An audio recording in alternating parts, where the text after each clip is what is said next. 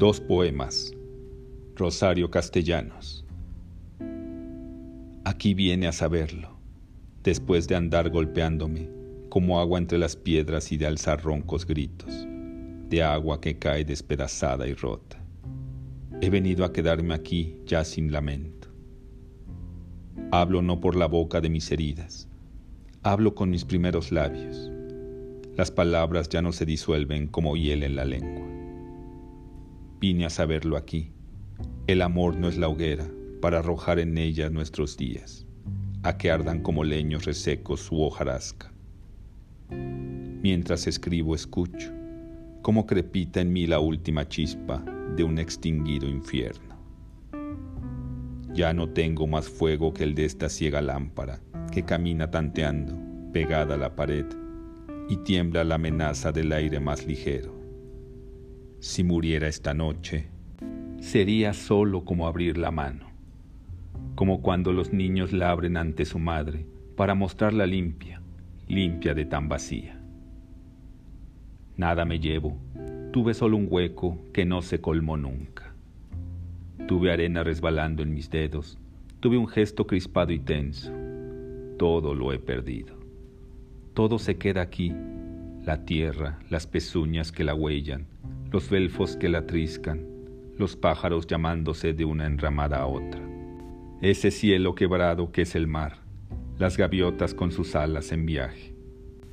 Las cartas que volaban también y que murieron, estranguladas con listones viejos. Todo se queda aquí.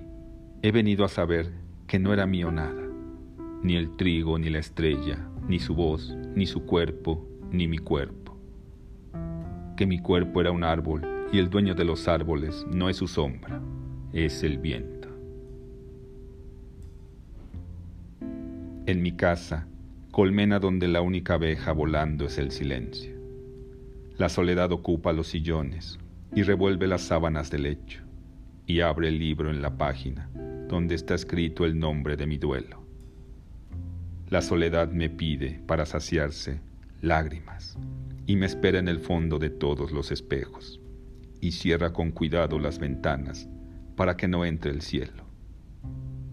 Soledad, mi enemiga, se levanta como una espada a herirme, como soga a ceñir mi garganta. Yo no soy la que toma en su inocencia el agua. No soy la que amanece con las nubes, ni la hiedra subiendo por las bardas. Estoy sola, rodeada de paredes y puertas clausuradas. Sola para partir el pan sobre la mesa, sola en la hora de encender las lámparas, sola para decir la oración de la noche y para recibir la visita del diablo. A veces mi enemiga se abalanza con los puños cerrados y pregunta, y pregunta hasta quedarse ronca, y me ata con los garfios de un obstinado diálogo. Yo callaré algún día, pero antes habré dicho que el hombre que camina por la calle es mi hermano, que estoy en donde está la mujer de atributos vegetales. Nadie, con mi enemiga, me condene como a una isla inerte entre los mares. Nadie mienta diciendo que no luché contra ella hasta la última gota de mi sangre.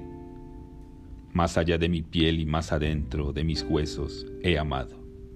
Más allá de mi boca y sus palabras, del nudo de mi sexo atormentado. Yo no voy a morir de enfermedad ni de vejez, de angustia o de cansancio. Voy a morir de amor, voy a entregarme al más hondo regazo. Yo no tendré vergüenza de estas manos vacías, ni de esta celda hermética que se llama rosario.